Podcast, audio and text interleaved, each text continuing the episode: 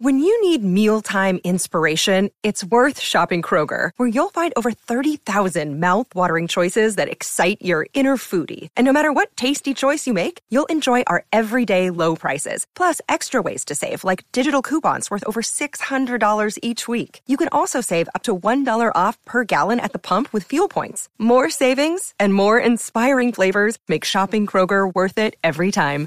Kroger, fresh for everyone. Fuel restrictions apply. Bienvenidos y bienvenidas a CryptoQué, tu podcast de divulgación cripto en español, con Luis Cáceres, Darío Cotillas y Pablo Miranda.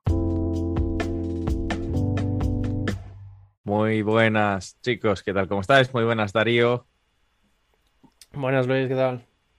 Todo bien, todo bien. Buenas, Pablo. Buenas, chicos. Fíjate, está, estamos en una tesitura un poco, como siempre, medio-medio. Y yo me preguntaba el otro día, hace mucho tiempo, eh, más miraba el año pasado y cómo iban las cosas y de los proyectos que hablábamos, estábamos hablando de Cardano, de Solana y en particular, yo no sé si alguno de vosotros ha seguido Cardano con más detalle, porque en su momento iba a ser eh, uno, uno de los Ethereum Killer con más potencial y con más seguimiento y más comunidad y ya no se habla tanto. Pablo, no sé si a ti que te gusta un poco más Cardano, no sé si lo has ido siguiendo en el paso del tiempo. Bueno, eh, últimamente no he seguido mucho, pero hoy te traigo, traigo noticias que además a los holders de Cardano les van a, les van a gustar. Eh, bueno, básicamente tenemos una, una, actualización de la red de Cardano en curso. Es lo que, se, lo que se denomina un hard fork. ¿Nos puedes recordar, Luis, lo que es un hard fork y lo que es un soft fork? Hombre, ¿para qué te lo voy a recordar yo si tenemos a Darío en el podcast que lo puede explicar mejor? Darío, dale. Sabía que me iba a tocar esa pregunta. vale, el hard fork eh, es el, el, fork por cojones. no, un hard fork es un, uh, un fork en el que, digamos, todos los nodos tienen que actualizarse porque el software que están corriendo esos nodos para validar las transacciones deja de ser compatible. Entonces, si, si distintos nodos utilizasen distintas versiones de ese software, se, produciría una división de la red en el sentido de que las validaciones que hacen unos nodos no son compatibles con las que hacen eh, otro. Mientras que un soft, uh, un soft fork es, un, uh, es una actualización de software compatible. Es decir, eh, no hace falta que todos los nodos de la red se actualicen a esta nueva versión del, del programa que, que hace las validaciones y entonces eh, todos siguen siendo amigos entre ellos y pueden seguir eh, validando transacciones. Fenomenal, esa explicación la he entendido yo. Aquí la pregunta es, ¿por qué nos interesa este hard fork en Cardano? ¿Qué ha pasado? Porque es importante. Bueno, pues tenemos un, un hard fork, en castellano sería una bifurcación fuerte, creo que es no la... ¿No es un tenedor duro? bifurcación dura me gusta más. sí, pues bueno, básicamente quieren, quieren mejorar la, escala, la escalabilidad de la, de la, blockchain en general y esto lo van a hacer mediante un, un término, un sistema que ellos denominan diffusion pipelining, que la traducción literal sería como canalización de tuberías. Y bueno, ahora se entenderá un poco mejor por qué, por qué ese término. Y bueno, antes de empezar el, cómo va a funcionar esta, esta bifurcación, eh, cabe objetar que actualmente está en, en, testnet, está en la red de pruebas y ya se están, se están creando el 75% de los bloques eh, por, esta, por esta actualización. Vaya. Espera, espera, una pregunta. ¿Esto es en la testnet como Ethereum con el merge, que llevan no sé cuántos años en el testnet? ¿O hay posibilidades de que esto vea la luz en algún momento cercano? Bueno, Cardano ya sabemos que tiene la fama de, de ir despacito y con buena letra, pero bueno, tenemos programado que salga a la, a la, propia mainnet el día 3 de julio, así que nada, en, Cuatro en poquito días. tiempo. O tres. Hoy que es 30. Hoy es 30, o sea que esto Sí. sale para el domingo. ¿Quién lanza cosas un domingo? Bueno, independientemente, ¿qué nos puedes contar un poquito por encima cómo funciona esto de la canalización de tuberías? Bueno, eh, antes de empezar más eh, en el tema técnico, un- una definición general sería que básicamente eh, mejora la capa de consenso para facilitar la propagación de bloques, lo que permitirá eh, aumentos en el rendimiento de la red y en general la competitividad de Cardano frente a otras, frente a otras cadenas de bloques. Vale, llegados a este punto, ¿cómo, ¿cómo funciona la creación de un bloque actualmente en Cardano antes de la actualización? Bien, tenemos seis fases que, bueno, no son realmente interesantes a no ser que vayamos al tema muy técnico, pero bueno, así por encima. A mí sí que me interesan. dímelas así solo de Menciónalas para que no se duerma la gente. Menciónalas, el título. Bueno, tendríamos la primera fase que sería la transmisión del encabezado del bloque. Vale. Después, la validación del propio encabezado del bloque. Vale. Tercera fase, solicitud y transmisión del cuerpo del bloque. Vale. Cuarta fase, validación del cuerpo del bloque y extensión de la cadena local. Quinta fase, transmisión de encabezado de bloque a nodos descendentes. Y finalmente, la sexta, bloquear esta transmisión a los nodos descendentes.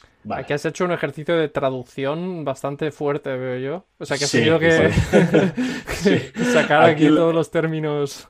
Sí, en lo técnico yo no soy el mejor, así que igual algún término técnico me lo he inventado un poco, pero bueno, creo que... No, está bien, no, era una crítica, era, era un, cumplido más bien. De todas maneras, yo de mis tiempos de HTML recuerdo el header y el body y básicamente las la traducción a mí me ha parecido bien, pero vale, si no lo entiendo mal, mandas el, encabezado o el header, se valida, se solicita el cuerpo, se valida y ya se bloquea.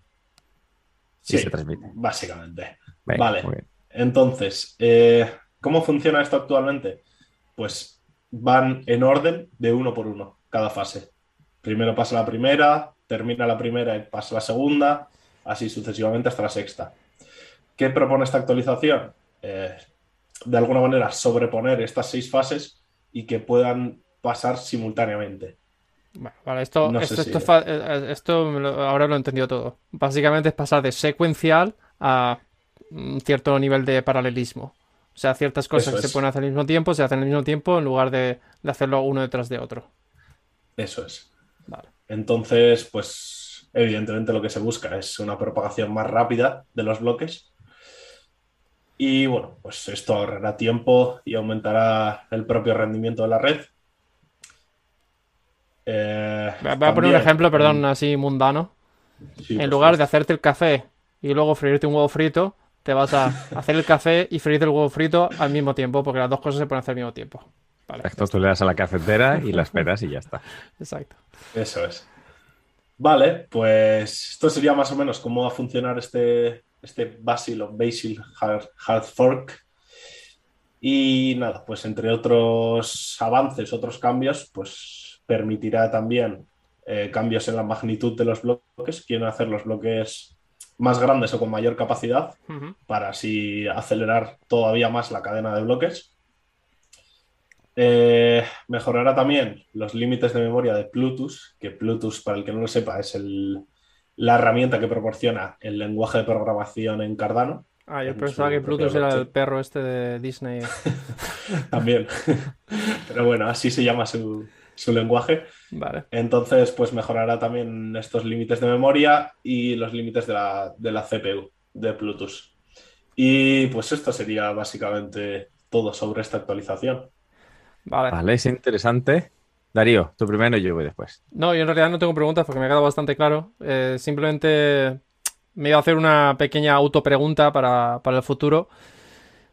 ¿Qué esperamos que, que, pase con esta actualización? O sea, esperamos que esto, si digamos tiene éxito, genere un, un efecto positivo en el, en el valor de, de, la criptomoneda o, o no. Y esto ya sé que a lo mejor nadie me lo puede responder. Simplemente una autopregunta. Hombre, es evidente que cada vez que, actualizan es para ir a mejor. Eh, la idea, en principio, parece, parece buena porque uno de los problemas de, Cardano es su escalabilidad. En este momento parece que la van a mejorar. Parece que en testnet las cosas están yendo bien. Veremos cómo, cómo se da cuando lo implementen en la, en la mainnet, en la red principal. Pero fíjate, igual esta, esta noticia tiene que ver con eh, yo había leído el otro día de pasado un titular que es Cardano muestra el, mayor ritmo de desarrollo o el mayor eh, nivel de actividad en la industria. dejando proyectos atrás como Kusama y Polkadot con más de 350 commits en el último mes. Em, y además se ponen hasta por encima de Ethereum y Solana, que están en torno a 270 commits. Independientemente de que yo no creo en esta medida, porque básicamente un commit estás diciendo de commits al, digamos, a, donde se almacena el código fuente. Sí, exacto. Entonces ahí tú puedes poner un Hello World y hacer un commit y eso no añade nada de valor. Por eso, como medida, me trae curiosidad. Pero mira, ahora, ahora que mencionas el hard fork y que van a mejorar la escalabilidad, puede ser que haya algo de conexión. Sin embargo, queridos, os quiero recordar cómo va Cardano en materia de tokenomics, porque aunque se ha mantenido todavía en el top 10, está el octavo ahora mismo, está a 44 céntimos. Y si me voy atrás en el tiempo, aunque esto es un ejercicio hoy día bastante doloroso, cuando empezamos el año estaba en torno al 1,35, 1,40. O sea que básicamente nos hemos dejado ahí un, un buen porcentaje en materia de pérdida. Bueno, y si sigues hacia atrás, llegó a tocar. No, pero el año, te estoy hablando del año pasado, creo que llegó a tocar los 3 dólares, ¿no? es cierto. cerca. Es cierto, vale, si lo miras así, ha perdido casi el 85% de, con respecto al all-time high, pero tampoco hay que ver sangre del árbol caído. Lo que, lo que yo venía a desarrollar como conclusión es que aunque el valor del proyecto va bajando, las actualizaciones siguen y parece ser que la comunidad continúa con el proyecto, que no hay que no ha muerto, vamos, que sigue relativamente activo. Luego ya la coyuntura económica es la que es y cómo va el mundo cripto se manifiesta bastante más. Eso es correcto. Eh, es muy importante, sobre todo en esta época. Imagino que los proyectos con menos eh, fundamentos y más, eh, digamos, hype son los que más pierden, ¿no? Porque son al final los que quedan descartados en el siguiente ciclo de, de tendencias cripto. Exacto. Yo me imagino que ahora que hay menos dinero en circulación y es más difícil invertir en proyectos cripto, quieres asegurarte que el blockchain en el cual tú estás invirtiendo y estás eh, invirtiendo recursos, porque la verdad hay que pagar a los desarrolladores para que lleven el proyecto a cabo, sea un, blockchain que no fallezca por el camino, porque eso sería probabilidad de, de, que tu proyecto fallezca solamente porque el blockchain no sobrevive. Pero bueno, hemos mencionado actualizaciones en Cardano Ahora también me trae curiosidad el otro que se hablaba bastante antes, Solana. Darío, yo estoy últimamente, veo las noticias, Solana, macho, no deja de, no deja de pararse, no deja de, dejar de funcionar y me pregunto, pero bueno, ¿qué está pasando? ¿Qué están haciendo? ¿Lo has seguido siguiendo? A propósito de escalabilidad, ¿no? Que, hablábamos en, eh, Cardano, eh, es, un buen un buen tema también hablar de Solana, que es otro de esos grandes proyectos eh, Ethereum Killer. Al final, los Ethereum Killers siguen siendo Ethereum Killer, ¿eh? Esto, yo no digo nada. es curioso. Es un, proyecto a largo plazo. Exacto, de, matar Ethereum. Exacto. Em, vale, como tú dices, Solana ha sido básicamente las últimas noticias que hemos escuchado. Ha sido en plan, se ha parado la red, se ha parado la red. Y esto ha pasado hasta en ocho ocasiones en lo que llevamos de año.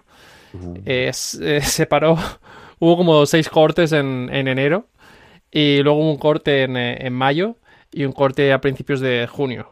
O sea que esto está. Seis cortes en enero. sí. Seis cortes en un mes. Qué barbaridad, pero ¿sabes si estaban relacionados? Bueno, imagino que ahora nos irás contando. Bueno, eh, a ver, yo así he querido ejemplificar un poco para, para un poco resumir qué, qué puede estar pasando. Y básicamente es que no solo es, o sea, para una red no solo es importante cuántas transacciones por segundo seas capaz de procesar, sino también la, la reliability o la el fiabilidad. la fiabilidad o el, o el uptime, el, tiempo que, tu red está funcionando, ¿no? Porque de nada te sirve ser muy rápido si... De nada te sirve tener un coche muy rápido si se te averiría, ¿no? Esto recuerda un poco lo que le pasaba a Fernando Alonso en algunos en algunos campeonatos. Sí, exacto. Lo que le pasa ahora a Ferrari con Leclerc, pobre hombre. Vale, Fórmula 1 aparte. Seguimos. sí, dejamos. Vale. Pues a ver, para recordar, eh, Solana puede gestionar alrededor de 65.000 transacciones por segundo, que es un, límite muy, muy, muy, muy bueno, teniendo en cuenta el estado de las blockchains en general, y en comparación de, o sea, a, la par de, de redes como la de Visa. En teoría, debería ser capaz de llegar hasta 710.000 transacciones por segundo. Pero esto de los niveles teóricos, a mí la verdad es que no me da mucha información. Yo lo digo simplemente pues por recordar. Tú te sabes el dicho este que dicen, en teoría, teoría y práctica son lo mismo. Ahora, en la práctica, eso hay que verlo. Pues lo mismo. Exacto. Bueno, entonces nos quedamos con el div de 65.000. Vale, entonces vamos a poner dos ejemplos de estos cortes. El, eh, el de junio, el más reciente, es bastante fácil de entender. Había un bug en el protocolo de consenso, es decir, código que está mal escrito o alguien que no ha pensado bien cómo diseñarlo, y eso generó eh, que, que no se alcanzaba el consenso pese a que debería haberse alcanzado el consenso, ¿vale? Entonces, esto es un, un error humano y no pasa nada. Quiero decir, no pasa nada, sí que pasa. Se petó, se petó la red, no pasa nada. Esto es como cuando estás en el videojuego, el videojuego no sabe qué hacer y te quedas ahí con el personaje mirando y diciendo, ya no puedo hacer nada y tienes que reiniciar. Claro, no, pero esto al final, todos los proyectos están en desarrollo, ¿no? No es que, no es que ha sido ahí y, has, eh, y esto lleva años funcionando, no es, no es algo que está, que ha pasado la prueba del tiempo, ¿no? Que solemos hablar. Entonces, bueno, es posible que, que ocurran estos eh, errores de programación. No deberían ocurrir en los mejores de los casos, pero es posible.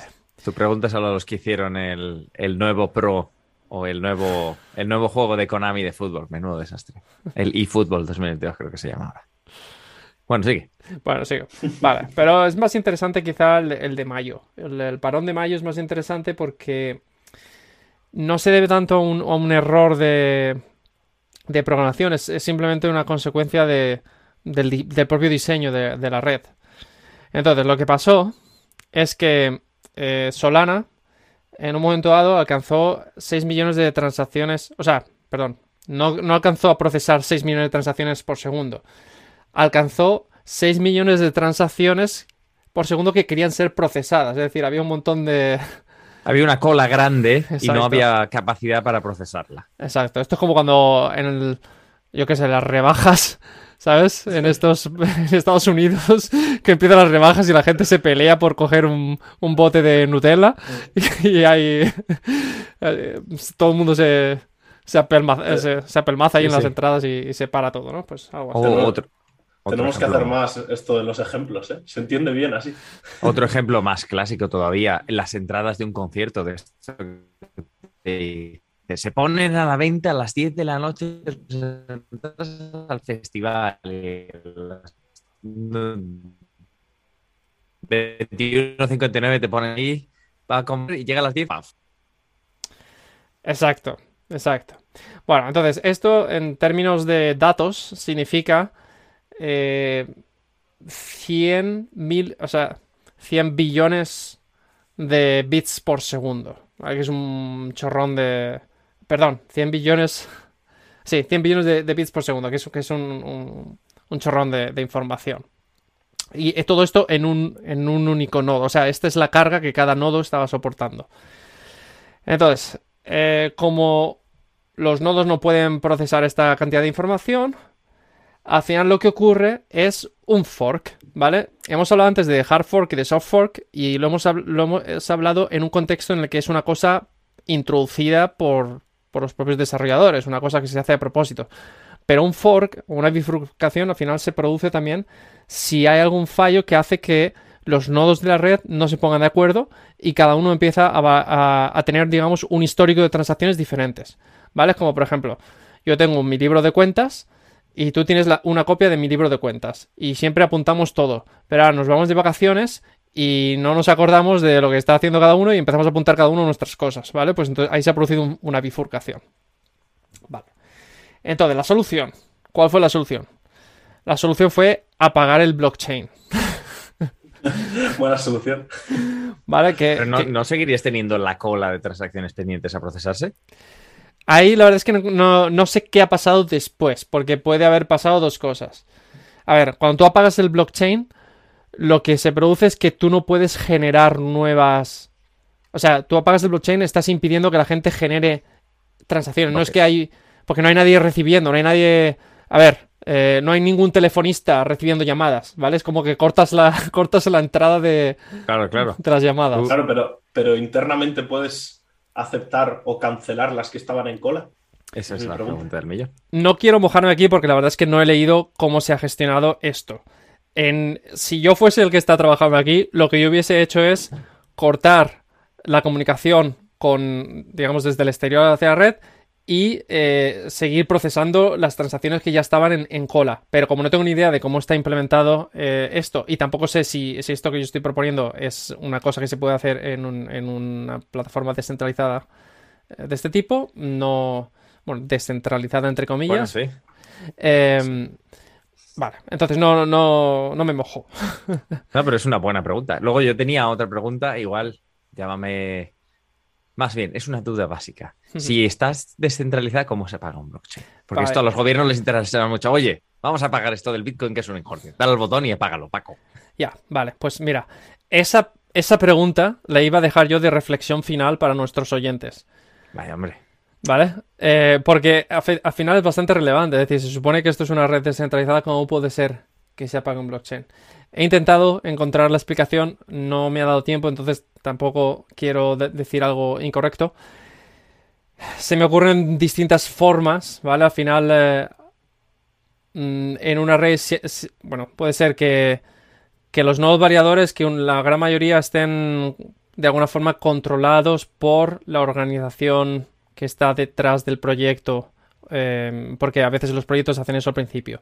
Puede ser que, haya mecanismos eh, para votar mm, propuestas y que, digamos, los miembros que forman parte del desarrollo tienen capacidad para emitir más votos, etcétera, etcétera. Lo cual al final está hablando todo en contra de la mm, descentralización. Y efectivamente, por eso estoy diciendo descentralizado, entre comillas. Porque uno de los problemas que hemos hablado de, una de las críticas que se le ha hecho a, Solana eh, es que no es tan descentralizado como debiera.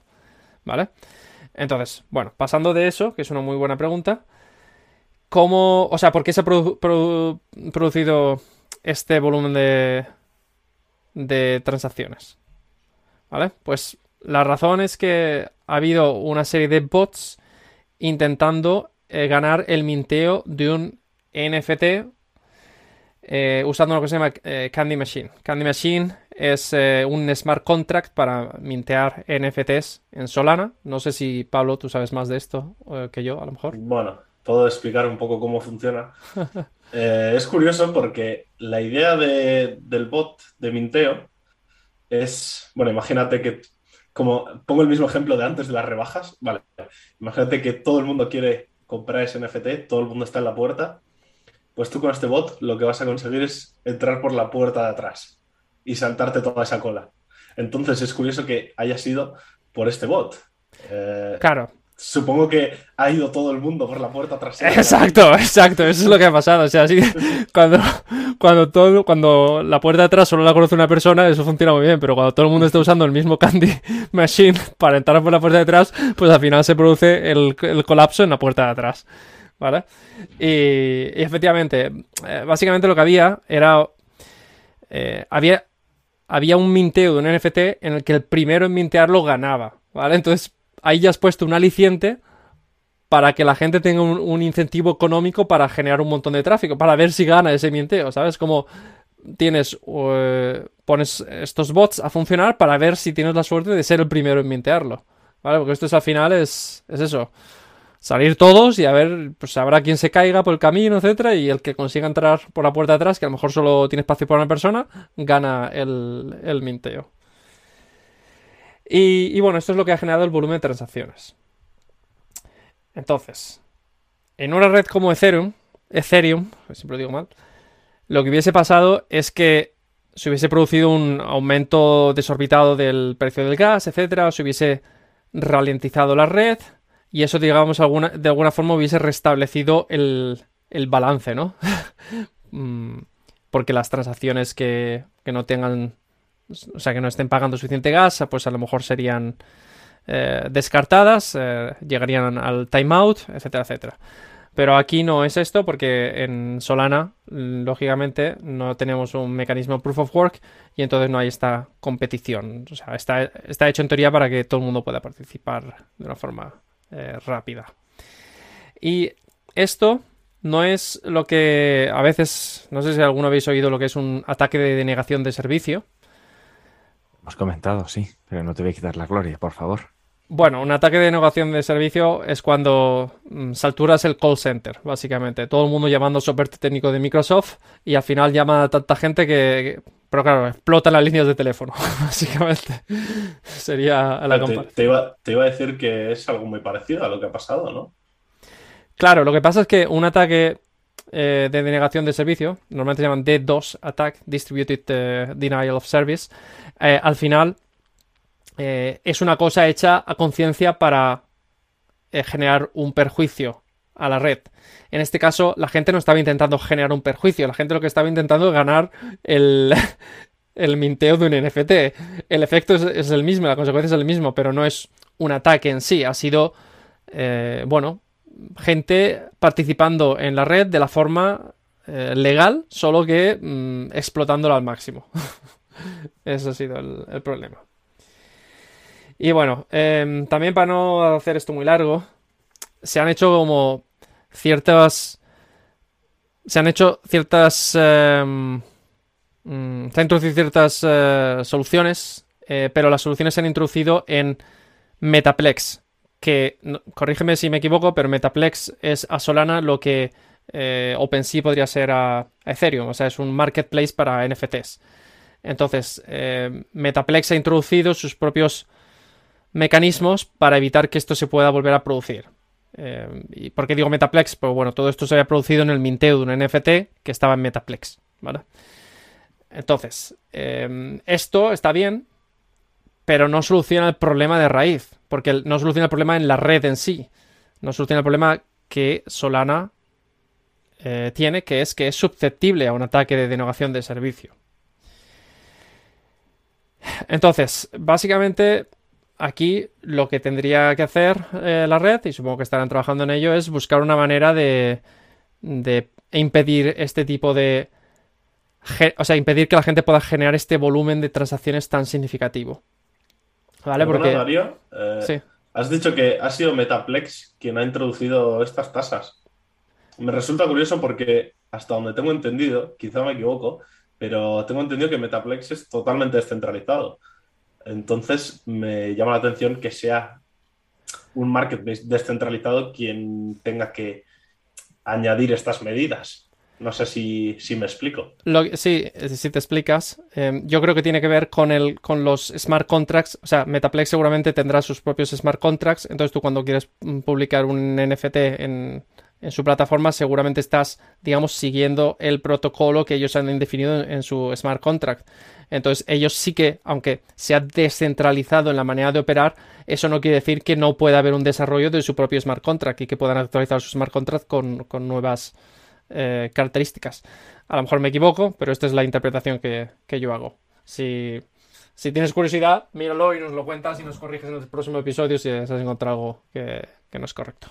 Está bien. Además, tiene curiosidad. Imagino que en, en blockchains no tiene sentido hacer una solución de cola porque una de las cosas que tú quieres es la finalidad garantizada con el cierto tiempo. O sea, si tú haces una cola ya se empiezan a retrasar tus, tus transacciones y en realidad lo que estás haciendo es derivar la funcionalidad de básicamente te mando un Solana y lo recibes mañana por la mañana porque la cola es muy grande. Claro, al final tienes que tienes que en algún momento decidir cuál es un tiempo razonable para decir esto ha, expirado, ¿no? Y esto no debe ser tratado.